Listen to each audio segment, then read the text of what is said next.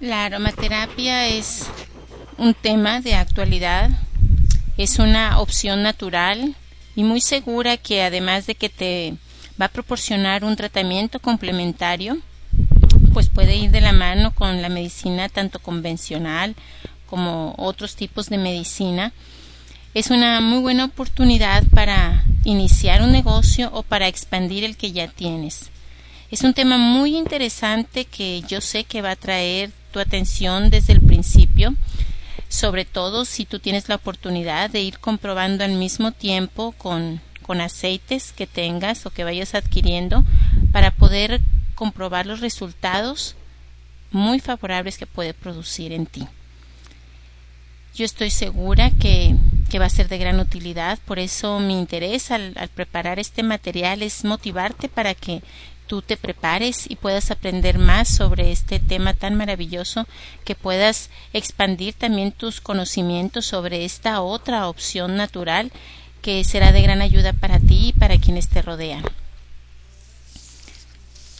La aromaterapia, si bien es un tema muy actual el día de hoy, tiene sus inicios en tiempos muy antiguos, pues existen datos que demuestran su uso desde hace más de 4.000 años. Por lo que se puede decir que, que en forma paralela con, con, otras medicinas naturales, se puede decir con toda seguridad que la aromaterapia puede ser considerada como una de las formas más antiguas de medicina.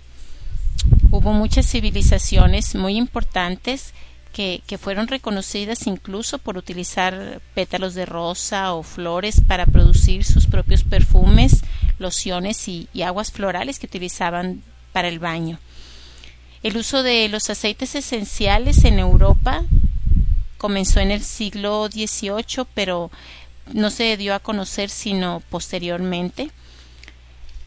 Tuvo su auge durante ese tiempo, pero al venir los sustitutos de sustancias químicas.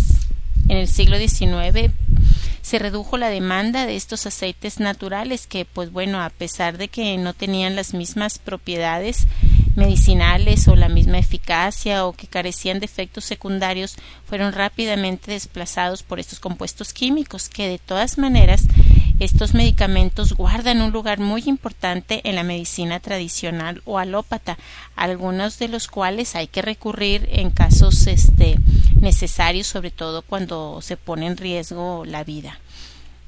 Sin embargo, la, aromaterapia es una eh, forma de medicina tan noble, tan eh, sencilla, tan amable, que, que podemos utilizarla adecuadamente con toda confianza.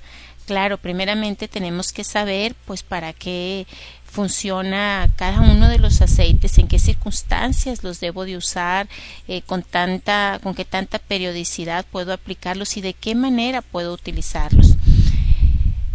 El nombre de aromaterapia nació de una manera accidental cuando un químico francés eh, tuvo un accidente, se quemó una de sus manos eh, de una manera instintiva eh, o por reflejo, sumergió en dentro de un frasco que había un aceite de lavanda ahí, sumergió la mano y pues cuál fue su, su sorpresa y su agrado a la vez de que no solamente sintió mejorías y alivio a los síntomas posteriores a la quemadura, sino que vio cómo su piel fue sanada. En ese entonces él estaba utilizando los aceites esenciales para producir perfumes y a partir de ahí se dedicó a investigar más acerca de las propiedades medicinales o terapéuticas que, que los aceites poseían. Entonces se, se introdujo el término de aromaterapia. La palabra aroma en sí eh, quiere decir especie. Nosotros lo podemos mmm, denotar más fácilmente como fragancia. De ahí viene la palabra aroma. Pero en el sentido estricto, pues es el tratamiento curativo por medio del uso de las esencias son solamente ciertas plantas las que son utilizadas, no todas, y, y, también son varias partes de la planta las que pueden ser utilizadas para producir el aceite.